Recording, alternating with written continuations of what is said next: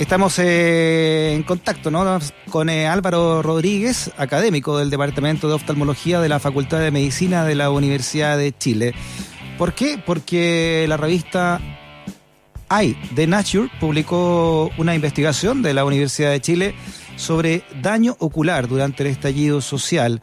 El trabajo plantea que el registro eh, representa la mayor serie de casos por trauma ocular registrada en la literatura internacional, superando incluso cifras del conflicto en Medio Oriente. Fíjate que mm, estos resultados ¿no? Eh, revelan que entre el 18 de octubre y el 30 de noviembre, la unidad de trauma ocular del Hospital de El Salvador recibió a 259 pacientes, de los cuales el 70,5% fueron lesiones atribuidas a proyectiles de impacto cinético. No sé si tenemos ya el teléfono al doctor Rodríguez.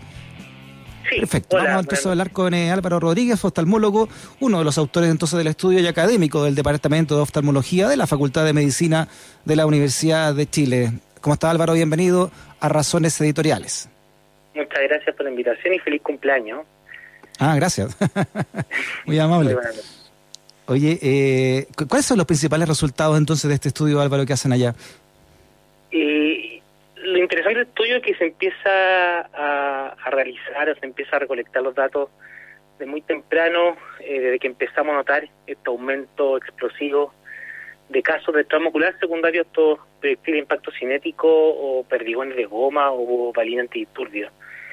Eh, nosotros recopilamos la totalidad de los casos desde el 18 de octubre hasta el 30 de noviembre. Eh, lamentablemente, esta es la serie más grande en número de casos. Eh, según toda la literatura internacional, nosotros hicimos una revisión de todos los papers e investigaciones al respecto y llegamos a esa conclusión.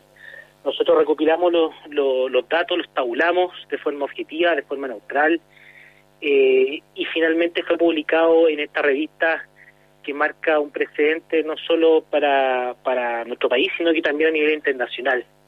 Estos tipos de, de proyectiles están en discusión, es un tema que está en boga no solamente acá en Chile, sino que en distintas partes del mundo. En Estados Unidos, secundario a la muerte de George Floyd, se produjeron muchas manifestaciones que se ocuparon otro tipo de proyectiles, pero proyectiles en fin, que también causaron una gran cantidad de casos de trauma ocular. En Francia también hace algunos años con la protesta de los chalecos amarillos.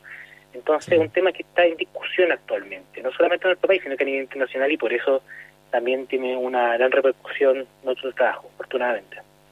Claro. ¿Y ¿Cuál es, cuál es el alcance de esta revista, I, The Nature?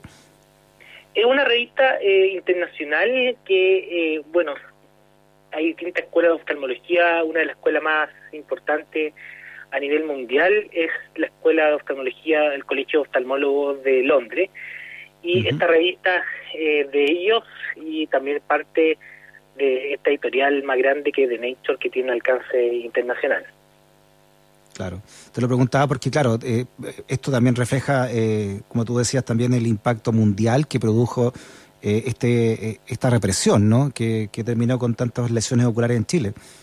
Sí, sí, sí, una situación sin precedente, una situación que también lo vimos oftalmólogos del servicio, ninguno de ellos había visto una situación de tal magnitud.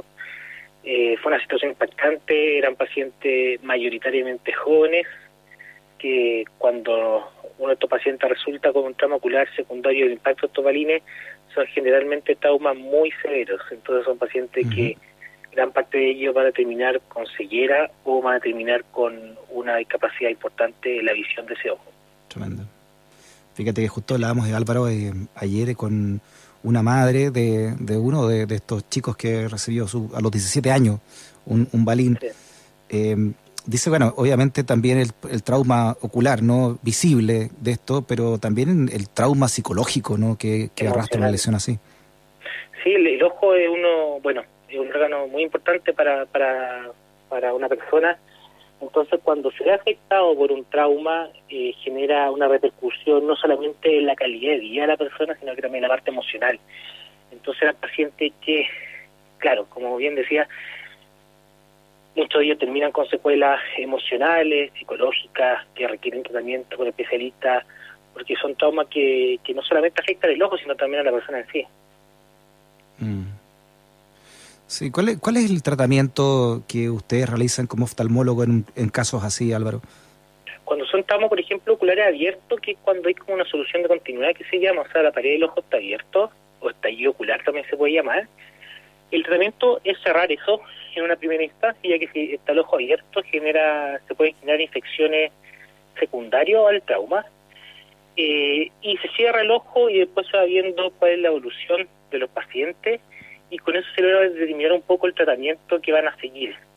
Lamentablemente, cuando se produce un, impacto que viene con tanta fuerza cinética y se produce una rotura ocular, un estallido ocular, las probabilidades de recuperación son muy, muy bajas y eso es un de la estadística internacional y la estadística local. Cuando existe un estallido secundario a estos impactos, la recuperación visual es muy, muy, muy poco probable.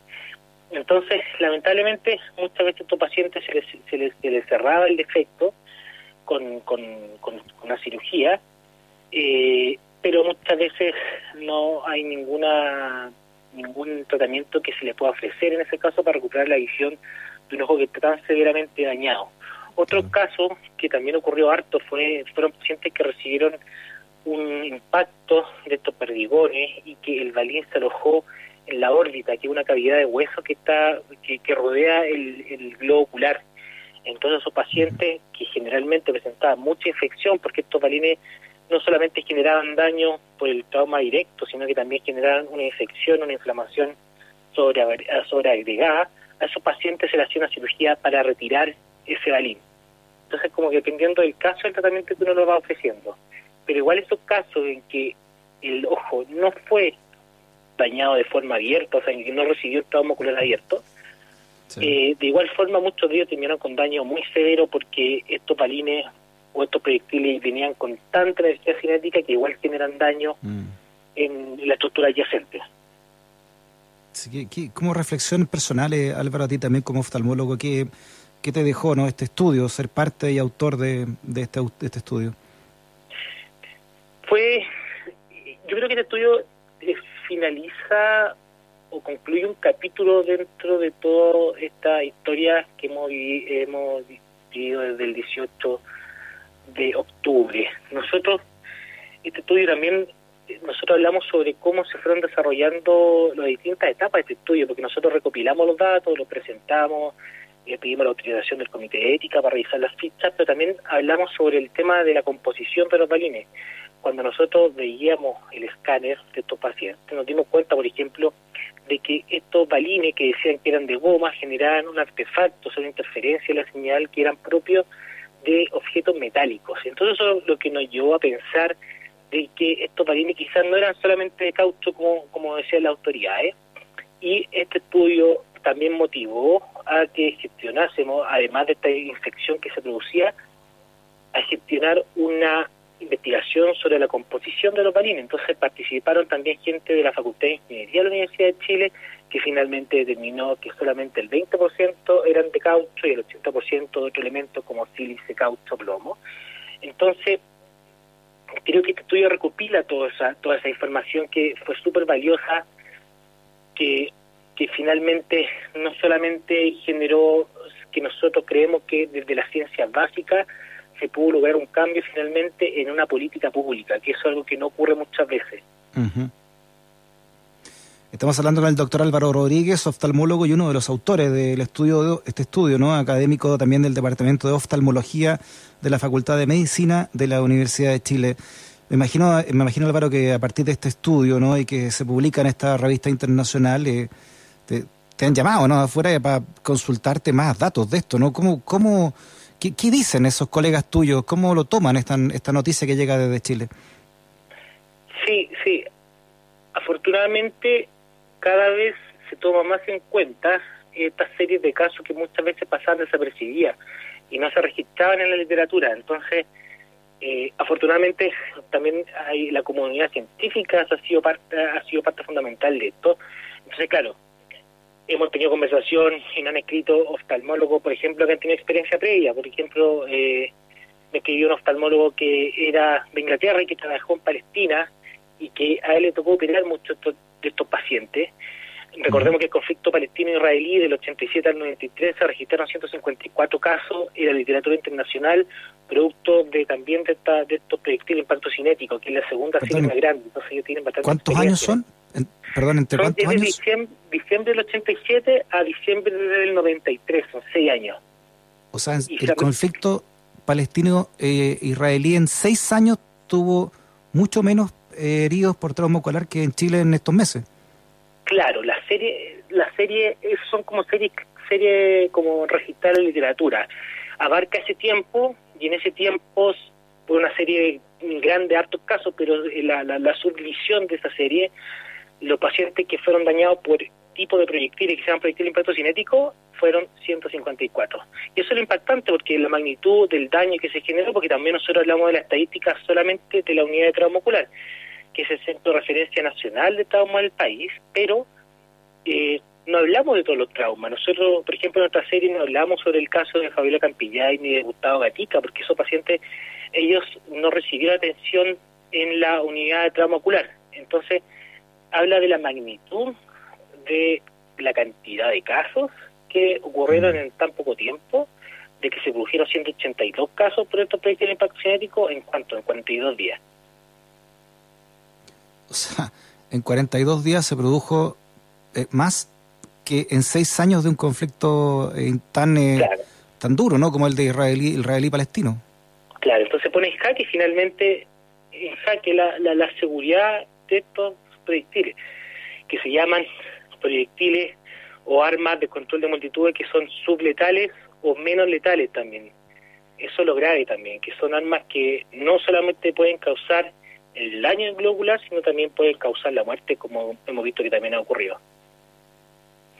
Ahora, esta cantidad eh, final de 259 pacientes que, que revela la unidad de trauma ocular del Hospital Salvador, eh, significa entonces que hay una hubo una, una intencionalidad ahí directa, ¿no? O sea, no, es un, no son casos aislados, ni mucho menos. Es que mm, yo no, no, podría juzgar si una intencionalidad o no. Yo creo que fallaron. O sea, disculpa, al menos un modo, un modo operandi de la, de la policía. Estamos hablando que fue entre el 18 de octubre y el 30 de noviembre, un mes. Fallaron sí, fallaron mucho, muchas etapas, yo creo, de este tipo de proyectiles. Fallaron, por ejemplo, estos proyectiles tenían una dureza, eh, que también lo terminamos con la Facultad de Ingeniería, que era una dureza similar a una rueda de skate, así de duros son. Mm. Estos proyectiles cuando se disparaban, eh, el, protocolo de carabinero indicaba que tenía que dispararse al menos 30 metros de distancia y eh, apuntando de la cintura hacia abajo.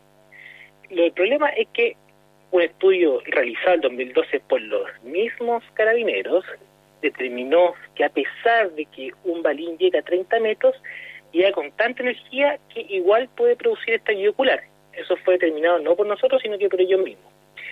Y investigación después realizada por, investigadores que están acá en Chile, como Scott Reynolds, que publicó un artículo hace poco en la revista chilena, determinó de que estos proyectiles, como se disparan 12 proyectiles por, por disparo, porque son perdigones, y cada cartridge eh, vienen 12 proyectiles, tienen una dispersión como un abanico.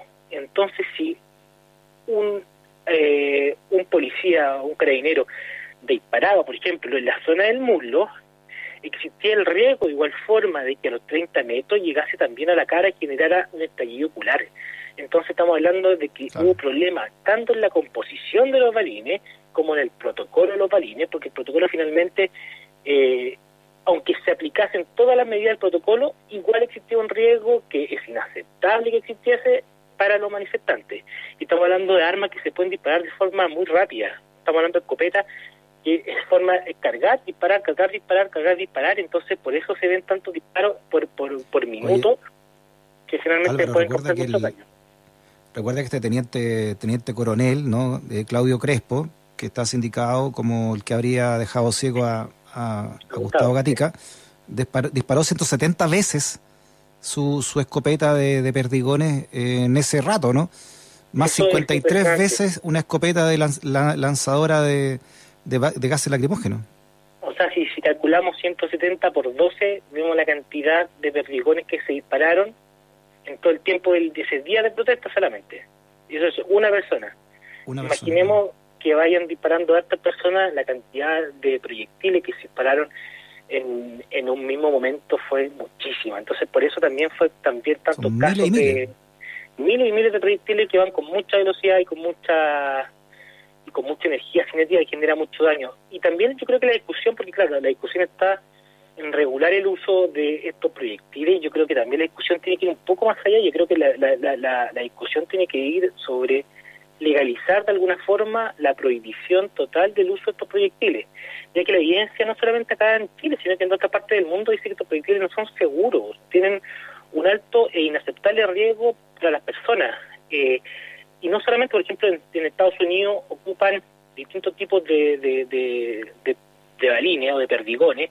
En Francia ocupan uno que es un disparo, un balín, pero de igual forma hay una serie de casos que hablan sobre el riesgo de que si ese balín llega al ojo va a generar un estallido, va a generar, puede generar un daño grave finalmente. Entonces creo que la discusión eh, va no solamente tiene que ir en regular el uso de estos perdigones eh, o, modificarlos, sino que también yo creo que un paso más allá es lograr la prohibición total del uso de estos perdigones. Exacto.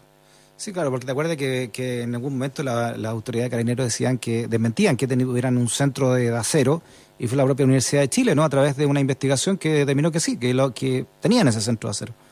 Se veían finalmente, en, los escáneres se veía igual con objeto metálico. Y uno, de repente habían, habían pacientes que llegaban y estos perdigones justo hay una zona, una, zona justo en la mitad que se partían y no podía ver el interior y no se no, no, no es que tuviesen como un centro de acero en sí, se veía como si fuese goma mezclada con metal. Entonces nosotros pensamos, dijimos, esto lo más probable es que sea una aleación, o sea, una mezcla. Nosotros, eh, eso mm. fue lo que nos motivó de algunos balines de pacientes, no de la URO, sino de otro lado, que analizamos esos balines, bueno, a través del doctor Patricio Jorquilla, Rodrigo Palma, de la Universidad de Chile, y finalmente se llegó a la conclusión, bueno, del 20% nomás de caucho y el resto de otros materiales. Bueno, en resumen, eh, Álvaro, y ojalá que después de este estudio, ¿no? Eh, y todo lo que ha pasado y todos los informes de derechos humanos que ha habido en torno a esto, eh, se cambien, no solamente como tú dices los protocolos, sino que también las municiones que se están usando para ello. Sí, sí, también esperamos eso, eh, esperamos que se tome con más conciencia sobre la importancia.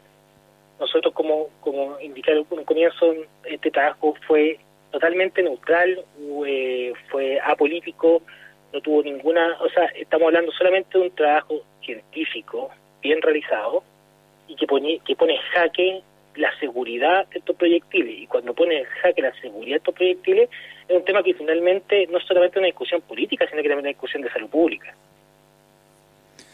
El doctor Álvaro Rodríguez, académico del Departamento de Oftalmología de la Facultad de Medicina de la Universidad de Chile. Álvaro, un abrazo grande, muchas gracias por tu entrevista. Muchas gracias, un abrazo grande y gracias por contactarme. Chao, chao. Chao, chao. Que nunca te quedes sin stock por razones editoriales. USACH 94.5, la radio de un mundo que cambia.